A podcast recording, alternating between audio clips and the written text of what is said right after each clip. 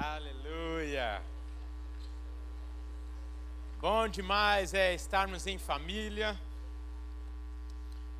como corpo de Cristo, não é verdade? Eu creio que o Senhor tem realizado muito em nossas vidas, por isso estamos alegres, não é? Esse culto aqui eu já voltei todas as fases da minha vida. No louvor com o ronquenole eu fui lá para minha adolescência, hein, ó, pela reação de alguns, muitos também voltaram para sua adolescência cantando ronquenole, agora com essa canção voltei lá para minha infância. E o mais gostoso de tudo é que na minha infância era pregado um Deus, na minha adolescência era pregado Deus, e hoje é pregado o mesmo Deus e ele não mudou. Ele continua sendo o mesmo, ele continua fazendo no seu povo e através do seu povo. E por isso nós estamos alegres, ele é fiel.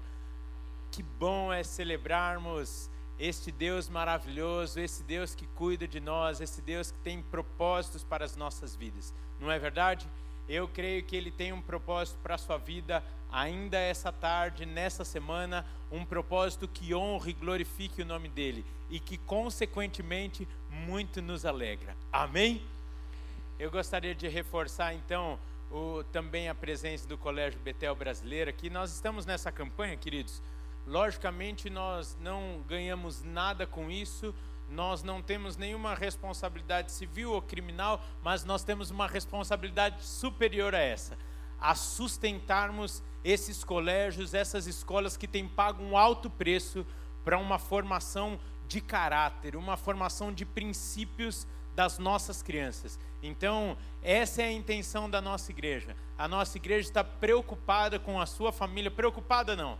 Nós estamos orando e estamos caminhando junto com vocês neste projeto, como o pastor Luciano bem colocou, de sermos igreja não só aqui, mas onde o Senhor nos levar. Amém? Este é o nosso propósito, esse é o nosso foco.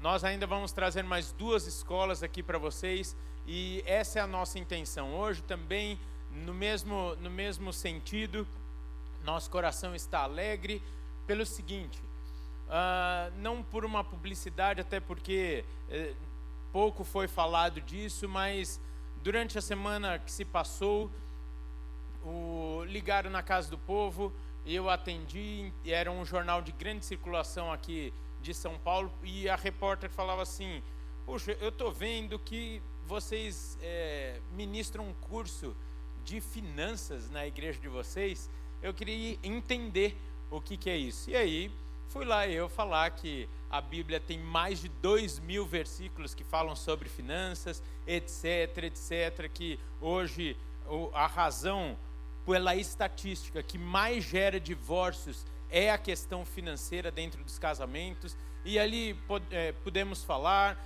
Depois tive um encontro é, pessoal com, com essa repórter. Ela veio assistir uma aula aqui na nossa igreja. E hoje, então, foi publicado uma atenção, uma citação da nossa igreja falando: olha, a igreja está preocupada com a saúde financeira dos seus membros. Isso significa é, que nós estamos caminhando junto com cada um de vocês como igreja de fato. Nós não queremos simplesmente vir aqui cultuarmos a Deus, que é a razão da nossa vida, e durante a semana falar agora me perdoe aqui o termo que eu vou usar, mas é cada um por si e Deus por todos. A nossa igreja é uma igreja que recebeu a visão de acolher e nós assim queremos fazer, nós assim queremos viver esse evangelho puro e simples. E o evangelho simples é um evangelho que acolhe. Por isso nós estamos felizes de ver o que Deus está fazendo e em nome de Jesus fará muito mais por isso que nós estamos expandindo, porque nós queremos mais salas, mais espaço para que mais pessoas sejam abençoadas, mais pessoas conheçam a Cristo, mais pessoas honrem e glorifiquem ao único que é digno de receber toda honra, glória e louvor. Amém? Eu tenho certeza que assim você pode fazer no seu dia a dia. É, é, esse semestre nós voltamos a experimentar algumas coisas muito gostosas é, se assim a gente pode colocar, para mim é um privilégio. Um privilégio de alguns que ministrarão os cursos da família, por exemplo, no seu ambiente de trabalho ou dentro da sua casa. Nós temos isso como estratégia. Um irmão, um casal aqui da igreja ministrou o IES, Guia de Carreiras, para todos os seus funcionários na sua empresa. Ele falou assim: Uau, pera, eu corro o risco de perder algum funcionário, porque ministrando esse curso, ele vai falar: ih, estou no lugar errado. Mas antes de, antes de desse empresário receber algum benefício de estar com aquele funcionário fazendo parte da sua equipe de trabalho dando bons frutos ali, a preocupação e o coração deles era que esses funcionários estivessem alinhados com o propósito de Deus para a vida deles. Ô, gente, isso é, um, é, é, é, uma coisa linda. Eu mesmo e a Fabíola, nós fizemos dois cursos, né? O curso de educação de filhos à maneira de Deus, nós fizemos num consultório odontológico. Olha só, um casal querido aqui da igreja que abre, eu, eu creio que ainda tem, aberto, que abre semestralmente o seu, o seu consultório para receber o povo de Deus ali e junto recebe cinco, seis casais e dois, três não crentes e nós estamos aqui para abençoarmos, amém? Para fazermos de fato a diferença, a influência onde o Senhor tem colocado a, a sua igreja ali representada através de mim, através de você. É uma responsabilidade termos essa consciência de que nós somos a igreja. Nós somos a igreja. E por fim, de forma bem cuidadosa, eu quero colocar um pedido para você como igreja de Cristo, orem pelos nossos governantes. O diabo tem se levantado, mas a igreja também tem se levantado. E a igreja se levanta no nome do Deus Todo-Poderoso. E nós cremos que o Brasil será o celeiro de muitas nações. Será o celeiro de muitas nações no evangelho, no acolhimento, no suprimento de várias áreas que o Senhor nos concedeu como mordomia, não é verdade? Esse solo tão rico que o Senhor nos deu, o tempo, o clima tão propício, esse povo lindo que o pessoal fala tanto do povo, olha do, do teu lado aí, olha que povo lindo, é ou não é? Quem está sentado do lado da minha esposa está vibrante com essa questão. É um povo lindo que o Senhor colocou aqui e nós cremos. Estou vendo aqui o nosso querido coronel Diego, que foi levado em uma missão e lá exalou o bom perfume de Cristo. Foi realmente canal de Deus. Onde o Senhor te colocou, ali Ele quer ser manifestado, quer ser conhecido. Estou vendo aqui, é tanta, é que eu vou, vou me empolgando aqui. Eu estou vendo a minha gerente do banco aqui, e ali, dentro daquela agência e dentro de toda a carreira que ela tem feito num dos bancos aqui do Brasil, ali o Senhor tem colocado também a graça e a oportunidade dela ministrar o Senhor através da sua vida, através do seu olhar, através da sua fé. E tem sido honrada essa fé em reuniões, né? Aquelas famosas, quem trabalha em banco sabe, aquela famosa reunião de segunda de manhã, não é verdade? E ali nos rankings, o Senhor tem sido exaltado e conhecido através da fidelidade de uma mulher. Eu creio que esse é o plano de Deus para cada um de nós, para cada um de nós. Amém? Eu não vou para você não ficar bravo comigo, porque eu creio que eu farei isso muito durante a mensagem. Eu não vou falar para você falar para a pessoa que está do seu lado. Então fale assim para você: o Senhor tem um plano para a minha vida. Eis-me aqui, Senhor. Conte comigo. Aleluia. Essa foi a oração a semana passada, nos 40 dias de jejum e oração do Kids. E eu recebi alguns vídeos tão preciosos, tão carinhosos de ali crianças orando pela igreja, orando pelos pastores e no final falando: Pastor, conte comigo e com a minha casa. Ô, oh, gente, bom demais. Bom demais. O que nós fizemos é isso. E você deve fazer isso com os seus filhos no dia a dia ali, ensinando. Por isso que você que não está envolvido com nenhum ministério, você deve também ensinar o seu filho com isso, se envolver e pagar o preço pelo Evangelho hoje, hoje, porque amanhã o Senhor será honrado, glorificado e nós ficaremos alegres, como acabamos de cantar, porque o Senhor continua fazendo e Ele quer fazer através de mim e de você. Amém? Bom, vamos para a Bíblia, senão você vai falar quanto aviso, uma hora de aviso e dez minutos de palavra, né? Aí não. Por favor, queridos, abram suas Bíblias no Evangelho de João, capítulo 13, versículos 31 a 35. João 13, 31 a 35. Enquanto você abre, eu lembrei de mais duas coisas aqui.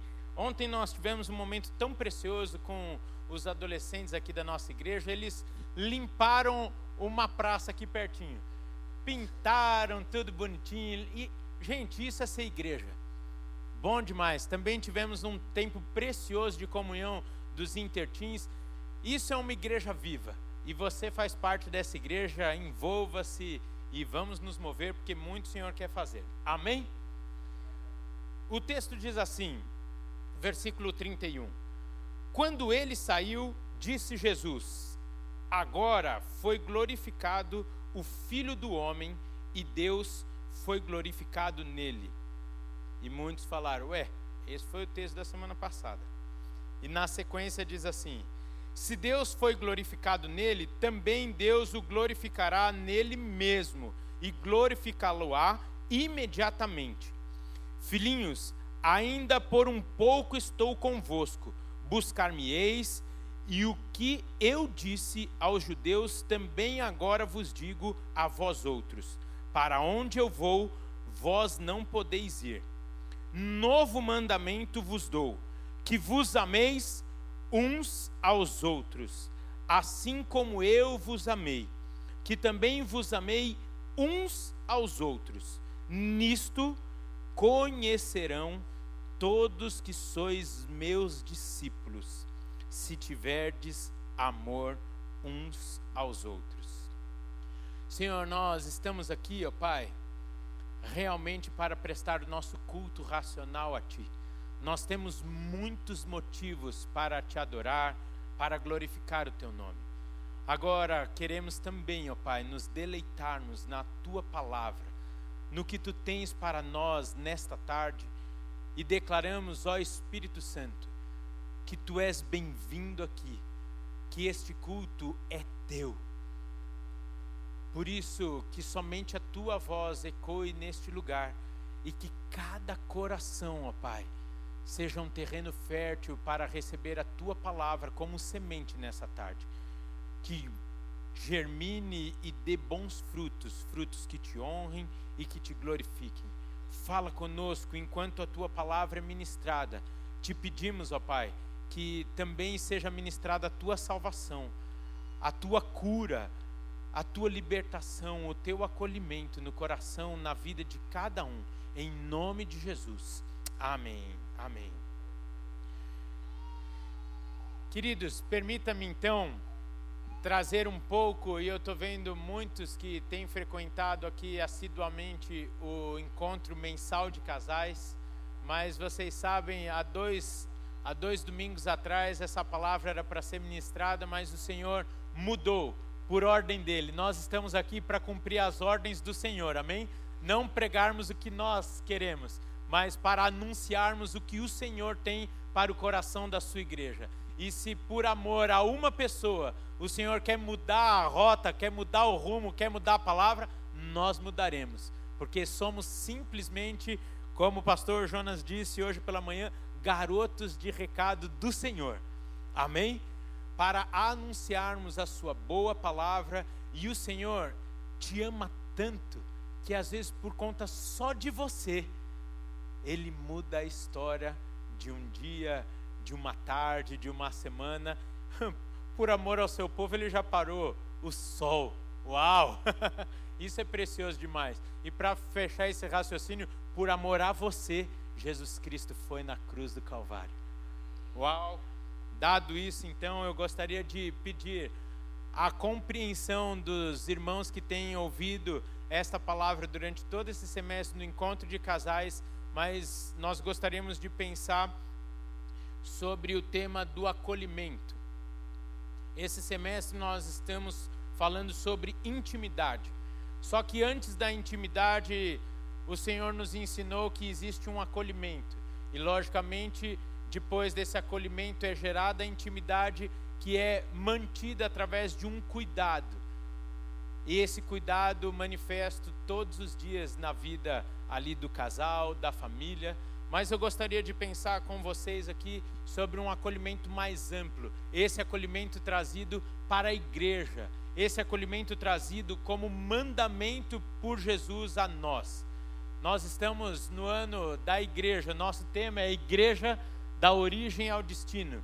E aqui o Senhor Jesus deixa um mandamento muito claro, muito nítido e desafiador.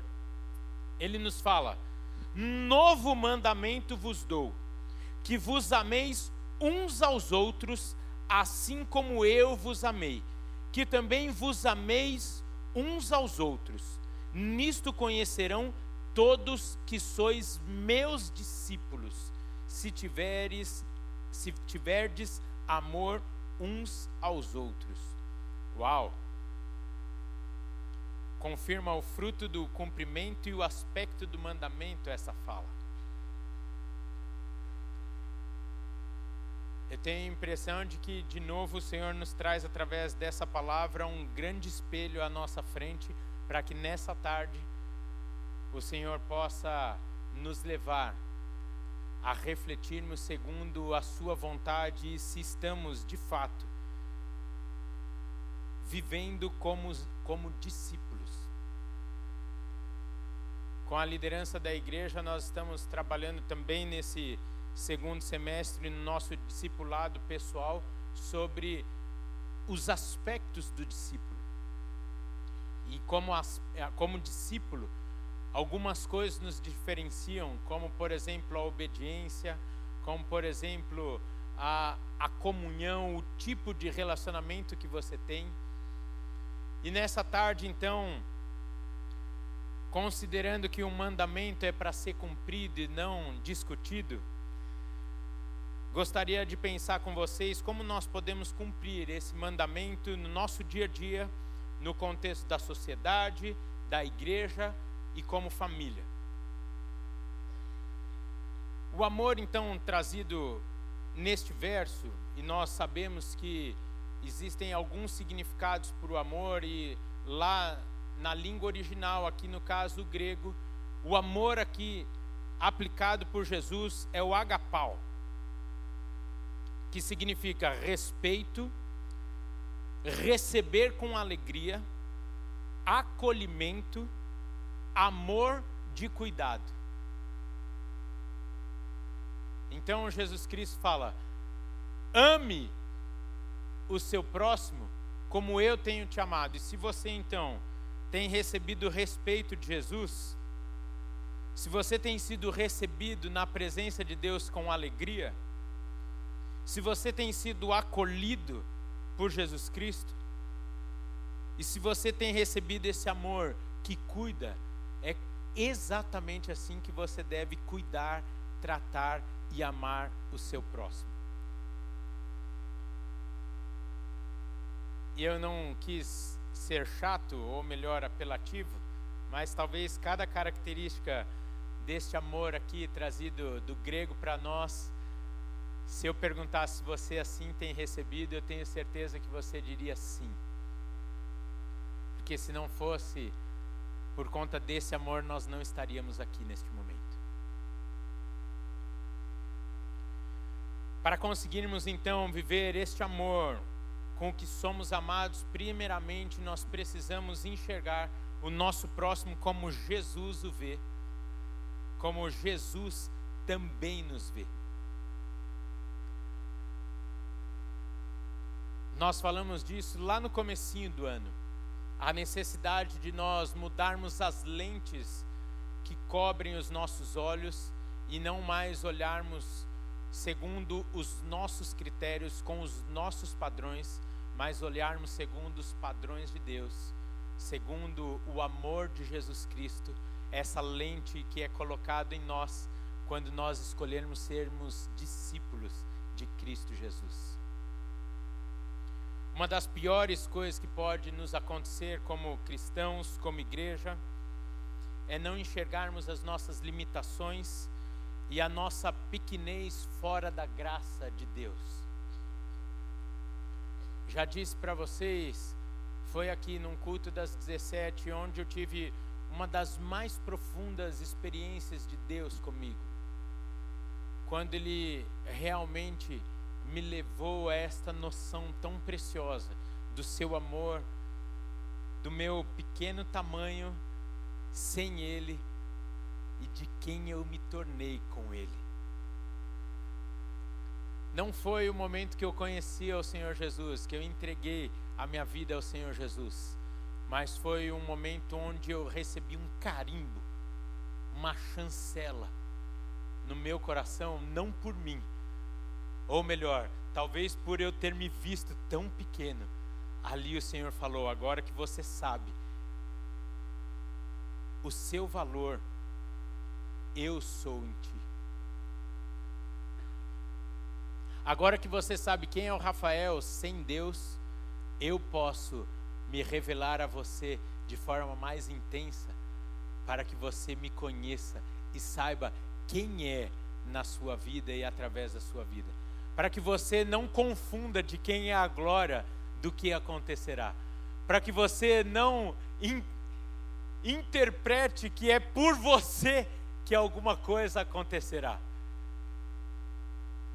Que você é merecedor de alguma coisa, mas é por mim e através de mim que você está hoje e que eu permitirei que as coisas acontecerão na sua vida para a minha honra e para a minha glória. Mas se nós não tivermos essa experiência de entendermos o nosso tamanho, mas também, logicamente, em quem Deus nos torna, porque aqui eu não quero te rebaixar, eu só quero trazer a realidade de quem nós somos sem Cristo Jesus. Essa ausência da empatia e essa relação que eu acabei de falar nos dá empatia com o próximo e essa ausência da empatia nas relações humanas que nos leva a um tóxico papel de julgador, de acusador e até mesmo de murmurador. E logicamente e definitivamente não é o papel da igreja esses que assim citei.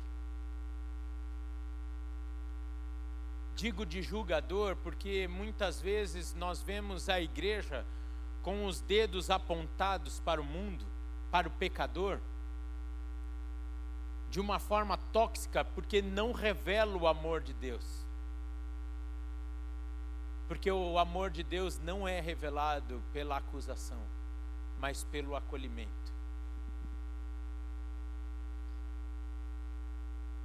Digo como acusador, porque quem é o acusador, querido? O inimigo. E dentro de um ambiente de acusação, não é glorificado o Senhor. E logicamente do, da murmuração que muitas vezes percebemos dentro da igreja, gerado de uma comparação. E aqui eu não vou voltar aos temas que nós já falamos nas últimas semanas olhamos a fala dos no, a, as falhas dos nossos irmãos e nos colocamos distantes da possibilidade de também errarmos. Olhamos e muitas vezes falamos: como pode?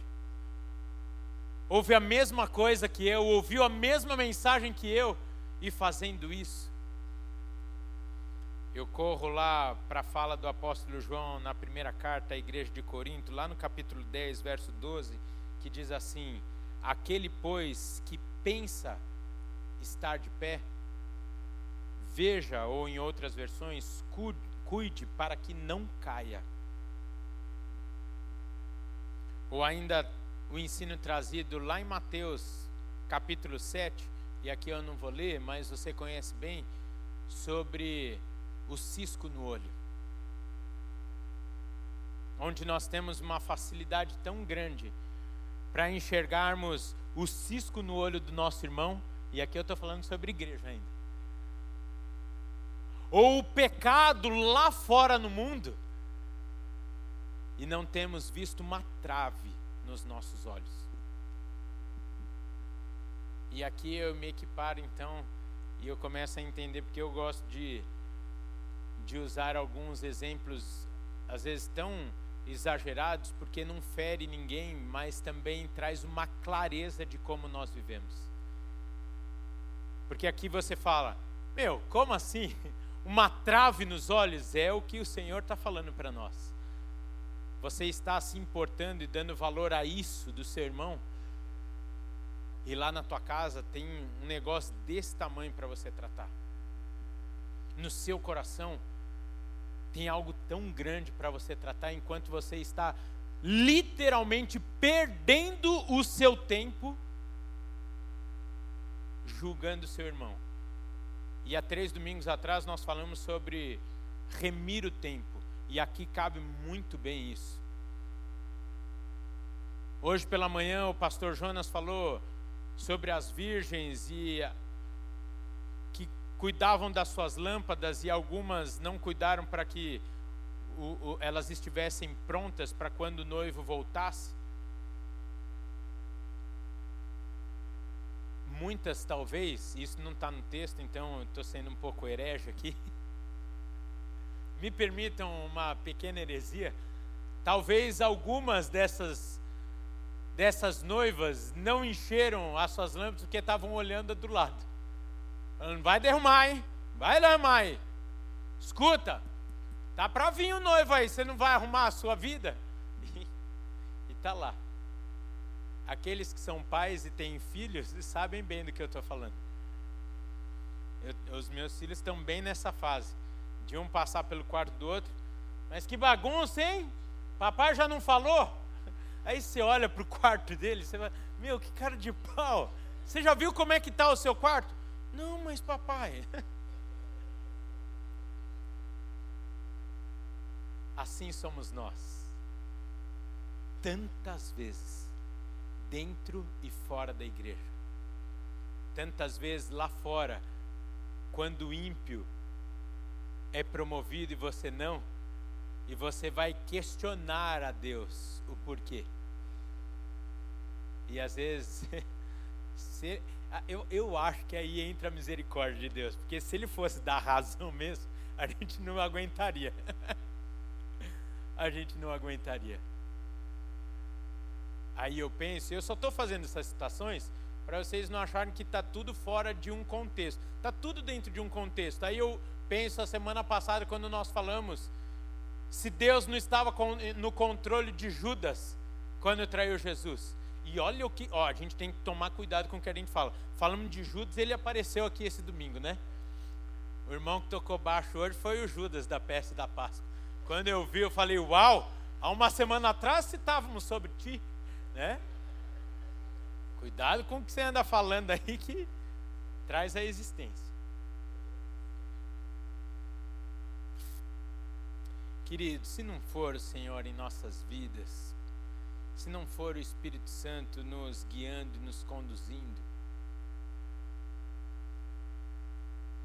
talvez não só perderemos o nosso tempo, mas perderemos toda a nossa vida. Talvez nós nos enquadraremos certinho como o irmão do filho pródigo, que podia ter desfrutado de tanto, e se comparou à humilhação do que o seu irmão escolheu passar, porque ficou olhando para o lado e se comparando. Quantos homens e mulheres, tanto usados por Deus na história, caíram. E eu não vou citar nomes aqui, porque senão vira um testemunho em vez de um testemunho. Nós estamos aqui para falar do que Deus faz, não do que o homem pode fazer na sua vida. Mas quantos nós conhecemos e até relatados na própria palavra de Deus como alerta a nós. Quantos caíram porque não atentaram ao seu coração e não guardaram o ensino de Provérbios 16, 18, que diz assim: A soberba precede a ruína, e a altivez do espírito a queda. Rafael, perdi a ligação. Eu vou trazer aqui a ligação. Quando você se coloca como superior ao seu irmão ou a alguém, talvez você está falhando nisso. Porque essa altivez, essa soberba, muitas vezes é olhar e falar: que absurdo. Como pode cair? Como pode errar? Aquele que pensa estar de pé, cuidado para que não caia. O julgamento não deve estar nos nossos lábios, queridos. Como igreja, aqui, olhando uns para os outros, e tão pouco na relevância da igreja na sociedade. Nós somos sal e luz, e não acusadores e julgadores. Por isso que muitos criam asco com os crentes. E aqui eu preciso me expor, eu preciso confessar o meu pecado. Uau, como o tempo passou aqui, deixa eu acelerar. Uma vez, há muito tempo atrás, eu era solteiro ainda, só para justificar que faz tempo eu já fui transformado, né? A gente conta o pecado, mas quer passar um pano, né? Num passado distante da minha vida, um rapaz que trabalhava comigo falou assim: Eu, hein? Eu era conhecido como Gadelha lá. Eu nunca vou apresentar nenhuma namorada minha pro Gadelha. Aí eu falei: Por quê? Que você tá doido, meu? Você acha defeito em todo mundo? Aí eu falei: Eita, aquilo foi um tapa de Deus na minha cara. Aí eu falei: Uau, será que na ânsia, com o ímpeto de nós sermos tão certinhos, eu vou colocar aqui de forma amorosa, nós não estamos sendo julgadores? Ou talvez com a minha fala eu poderia ter trazido uma nova perspectiva para a escolha da namorada dele, porque eu percebi que eu não estava influenciando na escolha, mas influenciando no medo dele me apresentar a escolha dele. Eu falei, eu preciso mudar a minha forma de agir, de falar e até de pensar. Aí Deus foi trabalhando até que Ele me batizou com essa empatia aí. Glória a Deus, né? É, esse glória a Deus foi a Fabíola que deu? Nós precisamos entender que não é pelo fato de nós não cairmos no pecado que o nosso irmão caiu, que nós somos melhores ou piores do que ele. O inimigo tenta cada um de uma forma. Às vezes o que é uma tentação para mim não é uma tentação para o Marcelo. E nem por isso ele vai virar e vai falar: como é fraco, como caiu, uma coisa tão simples. Infelizmente, o crente, porque ele conhece a palavra, muito nós temos visto na sociedade alguns dizendo: olha, se está passando por isso é porque plantou, então se plantou, vai ter que colher, não tem que fazer nada, paciência. Deus é justo. Ah, querido, cuidado com essa fala aí, que a gente pode colher dessa justiça. Mas Deus é misericordioso, Deus é amoroso. E lógico, aqui eu não estou indo contra a lei da semeadura e da colheita. De fato, ela é verdadeira. De fato, ela é eficaz. Mas muitos têm plantado erroneamente porque não foi ensinado como deveria plantar ou como escolher bem as sementes da sua vida. E aí, de novo, Talvez se você acolhesse essa pessoa e ouvisse a sua história, muito mudaria a forma que você falaria ou enxergaria essa pessoa. Talvez o que para você parece ser tão óbvio, quem sabe o Senhor não te colocou nessa história para que você traga esse esclarecimento, esse entendimento na vida daquela pessoa. O que para você às vezes parece tão óbvio, para o outro é um grande desafio. Por quê? Porque você tem que olhar, e nós falamos isso lá no encontro de casais. Olhe de onde o seu cônjuge veio e você vai entender muito das suas reações. Olhe o contexto que o seu cônjuge foi criado e você vai entender um monte de reações dele que às vezes te faz sofrer demais. Ora, não foi assim que Jesus Cristo fez lá com a samaritana no poço? A despeito da história dela, a despeito da realidade dela, Jesus estava ali e acolheu, deu esperança, mostrou quem ele era com amor, com um acolhimento, deu significado, deu vida, uma nova história para aquela mulher. Não foi assim que Jesus Cristo fez com Zaqueu, o cobrador de impostos, que logo após o contato com Jesus, olha a diferença de ser o julgador e o acusador e o acolhedor. Por conta do acolhimento de Jesus a Zaqueu, logo na sequência, ele foi na ânsia de falar: Eu quero restituir todos aqueles que eu trouxe prejuízo. E o texto fala de um acolhimento, não de um julgamento de Jesus Cristo a Zaqueu. Nisto conhecereis quem são os meus discípulos. Como você estava quando Jesus te encontrou, querido? E quantas vezes você e eu tivemos e temos que nos arrepender, pedir perdão e seguir o nosso caminho? E o melhor de tudo é que Ele nos permite continuar, é não é? A despeito de nós, a despeito de nós, Ele nos permite continuar. Mesmo sabendo que nós poderíamos errar novamente. Que bom esse acolhimento de Jesus Cristo. A Bíblia nos traz a equiparação do pecado, não separando então como o pecadinho e o pecadão.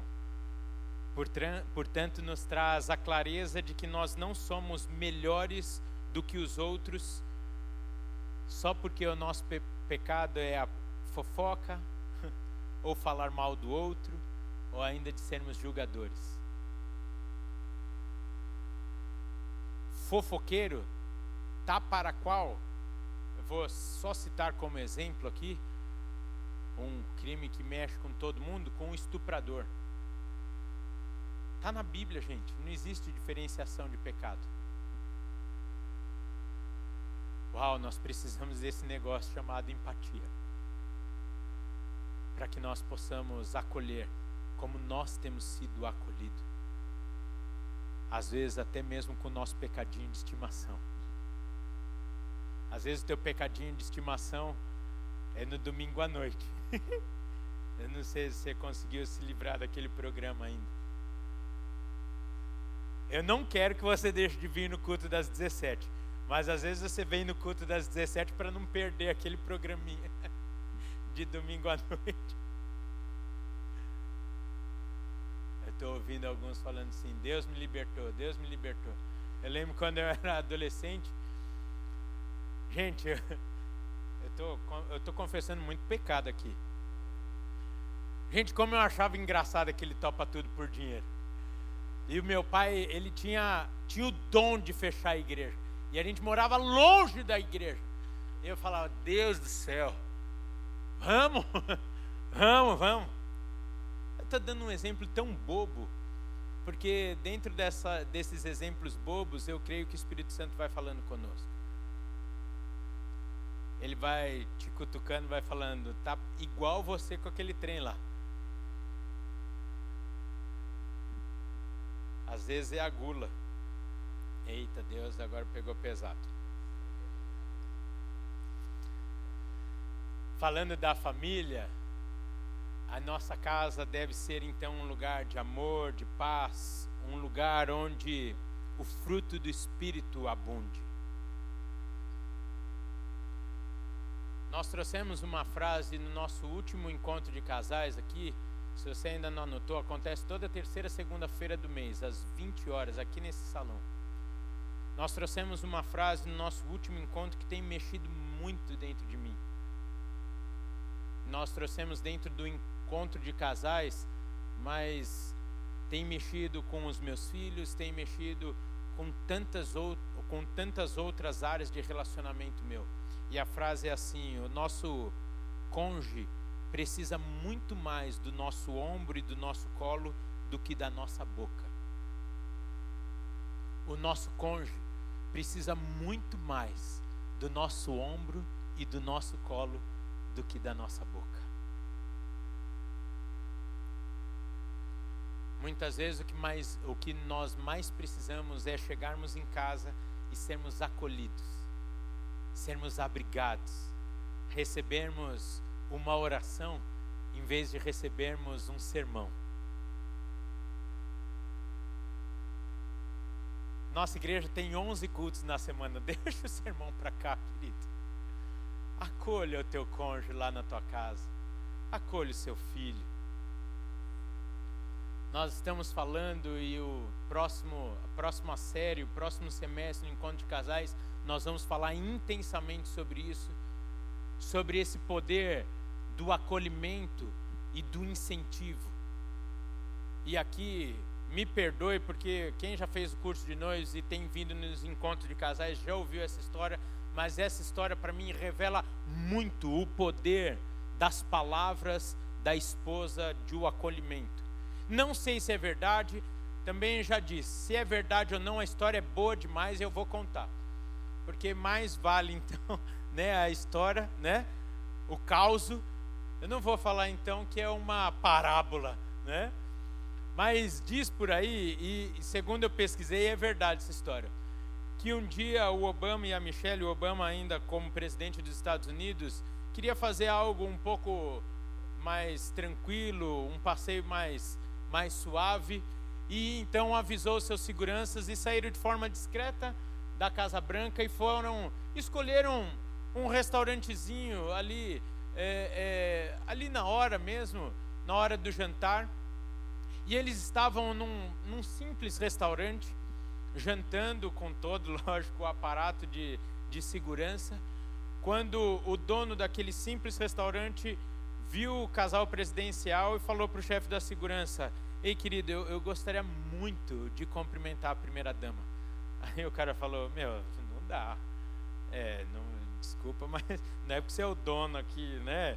Desse grande restaurante, né? Que você pode. Ele falou: Não, ó, fala para ela que é o fulano de tal e eu sei que ela vai me receber. Aí ele falou: Foi até a mesa, senhor presidente, me desculpa atrapalhar o jantar, mas o, o, o chefe aqui do, do restaurantezinho tá implorando aqui, até insistindo para que ele possa vir aqui cumprimentá-los, tudo. Ele falou que se falasse o nome dele para a senhora Michele, certamente ela receberia. E quando falou, ela falou: lógico, manda ele vir com toda alegria. Aí ele chegou lá e falou: puxa, que prazer recebê-los aqui no meu restaurante, etc, etc. Enfim, conversaram dois minutinhos e ela foi embora.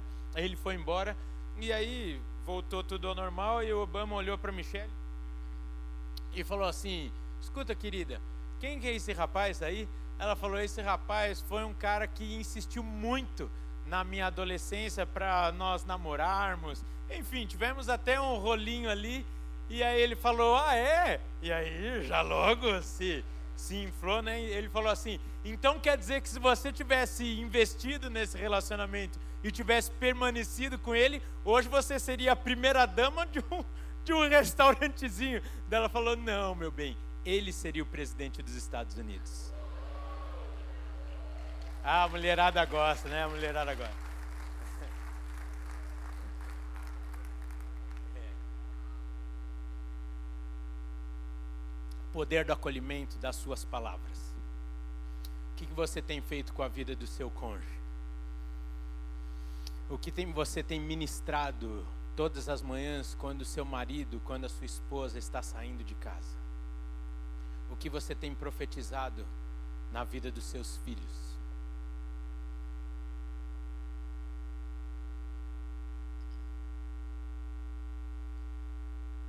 E falando em filhos, porque muitas vezes os filhos preferem confessar o pecado às suas mães.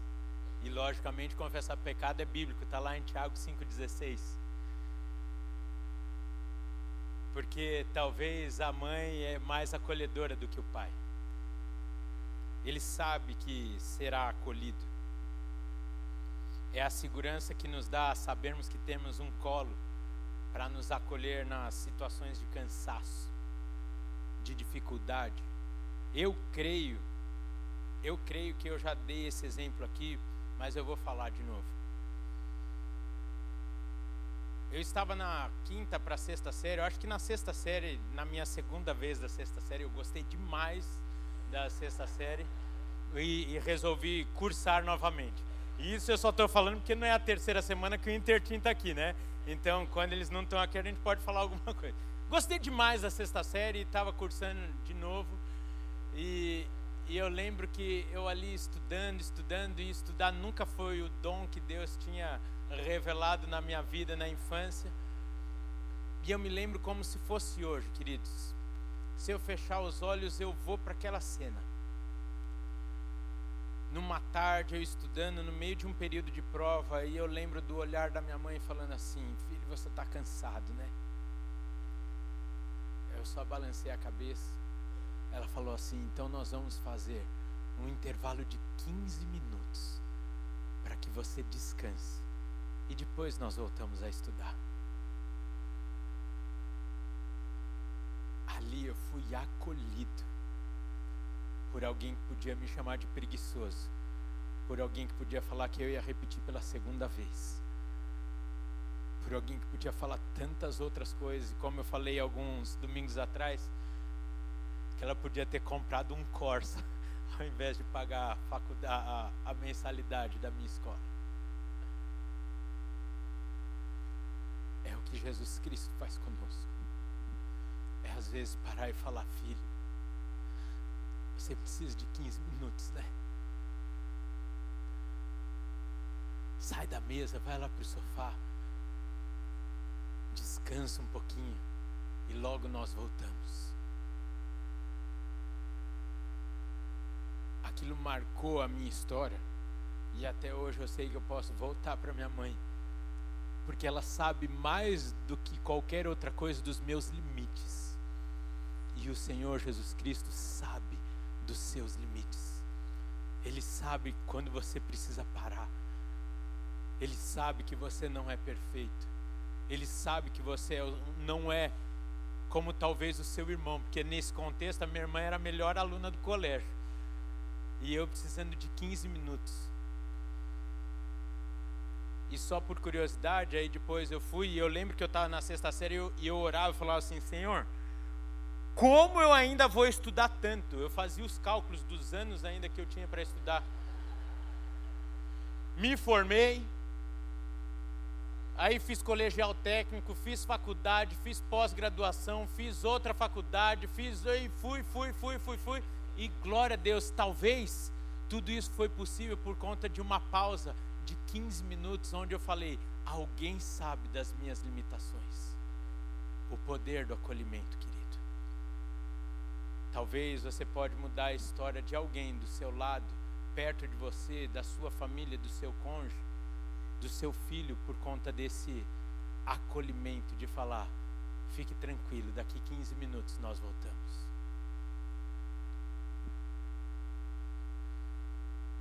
Esse acolhimento que, por sinal, e o tempo não me permite, o que eu consegui fazer semana passada, eu não consegui fazer essa, né? É, Semana passada a gente acabou cedo, o pessoal até reclamou, e eu falei, então pronto, domingo que vem vamos até 7 e 10. Mas não vou, eu, eu tenho que acabar essa mensagem aqui, queridos. E essa falta de acolhimento que muitas vezes abre tantas brechas nos nossos relacionamentos. Não estou falando que há é essa causa, mas muitas das vezes uma terceira pessoa entra nos nossos relacionamentos porque o inimigo sabe da nossa necessidade de acolhimento.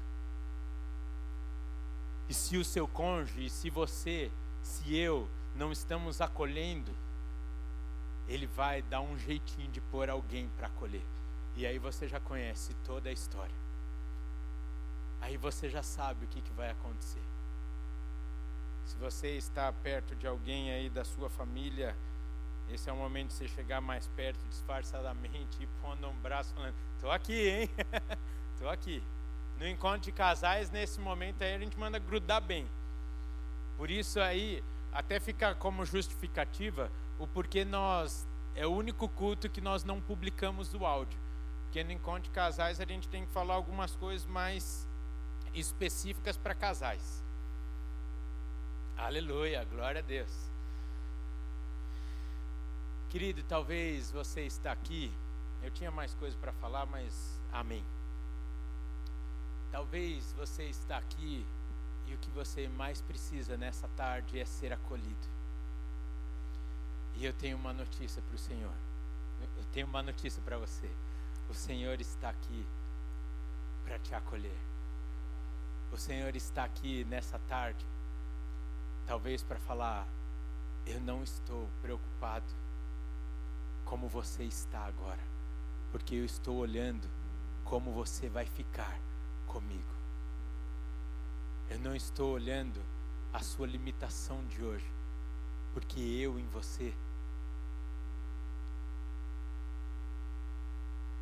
a minha perfeição será revelada na sua vida.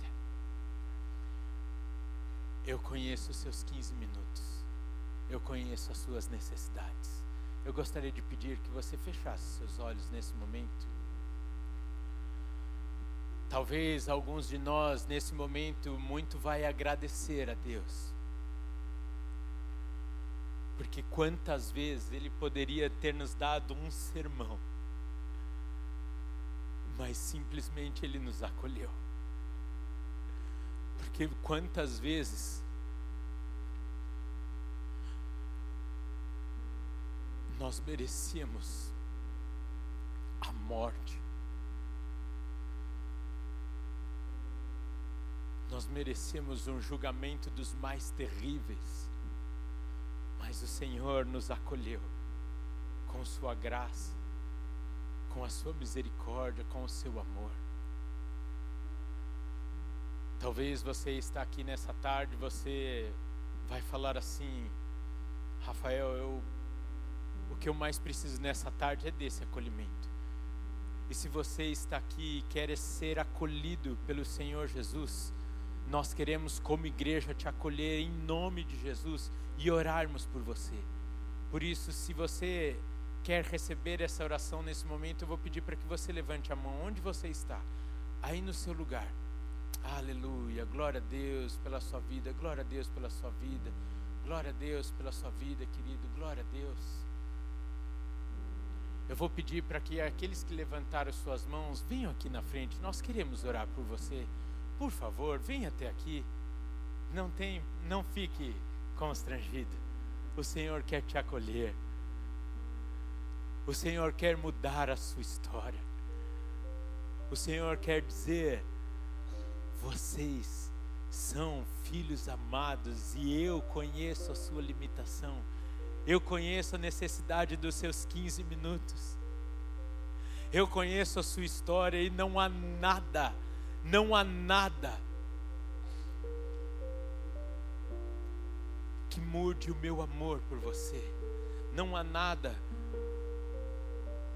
que mude os meus planos para com a sua vida.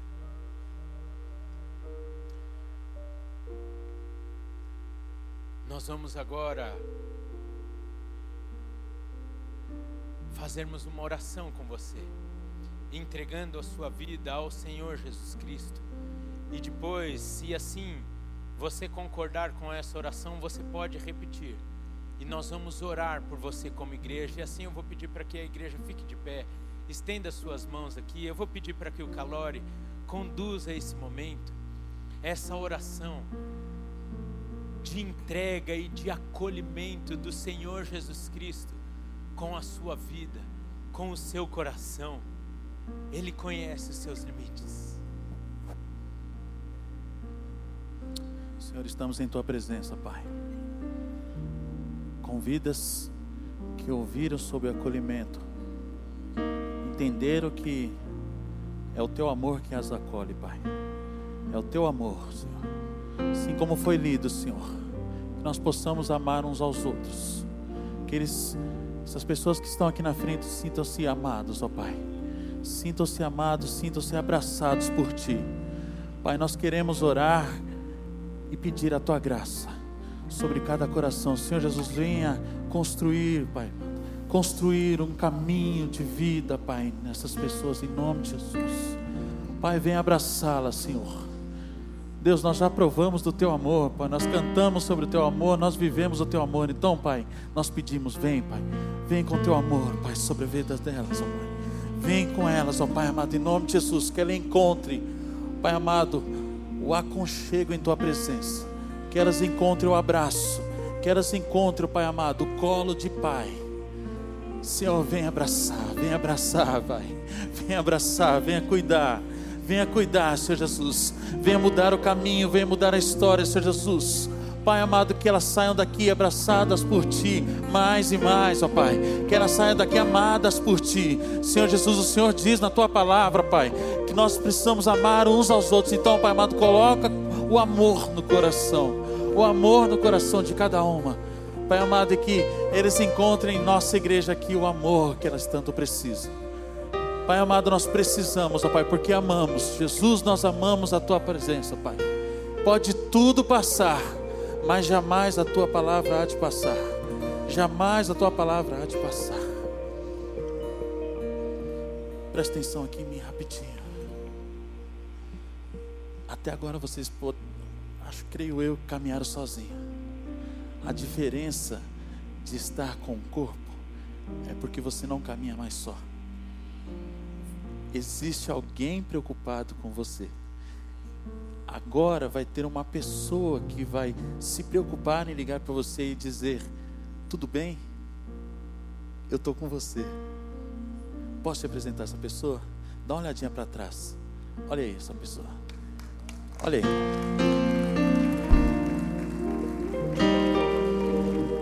Esse é o povo que quer abraçar vocês, é o povo que quer acolher vocês. Sintam-se abraçados, sintam-se acolhidos, em nome de Jesus, em nome de Jesus. Aleluia. Nós vamos cantar uma canção e a gente vai orar mais uma vez para encerrar esse culto. Não saia, não saia ainda, querido.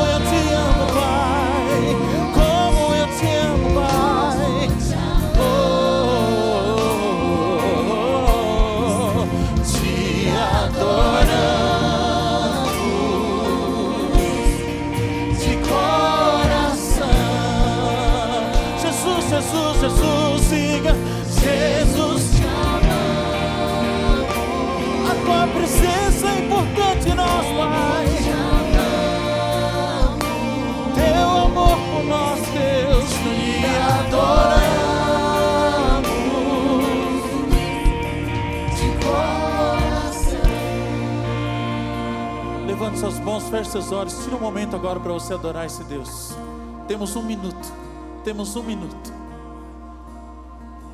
Obrigado, Jesus. Obrigado por tua palavra em nós. Obrigado porque o Senhor nos achou, o Senhor nos acolheu. E em tua presença nós queremos estar, em tua presença queremos continuar. Por isso, Pai, nos conduza nessa semana em tua presença. Nos conduza em tua presença, para que, ó Pai amado, por mais circunstância que nós possamos passar, por mais lutas que nós possamos enfrentar, jamais possamos perder os olhos de ti. Pois sabemos que o Senhor nos amou na cruz, o Senhor ressuscitou por nós e hoje o Senhor está em nós. Pai amado, nós amamos a tua presença. Ser conosco, ser com a vida de cada um aqui em nome de Jesus. Que possamos, da mesma maneira que viemos, possamos retornar ao nosso lar em paz e segurança através da tua graça. Jesus, amamos a tua presença. Amém. Amém. Amém. Vá em paz, meu querido. Que Deus te abençoe. Vocês que estão aqui, procura meu irmão aqui que ele vai anotar o nome de vocês. Ele vai anotar o nome de vocês e você dê um abraço nessa pessoa que está aí. Não saia correndo, não, meu irmão. Deus abençoe.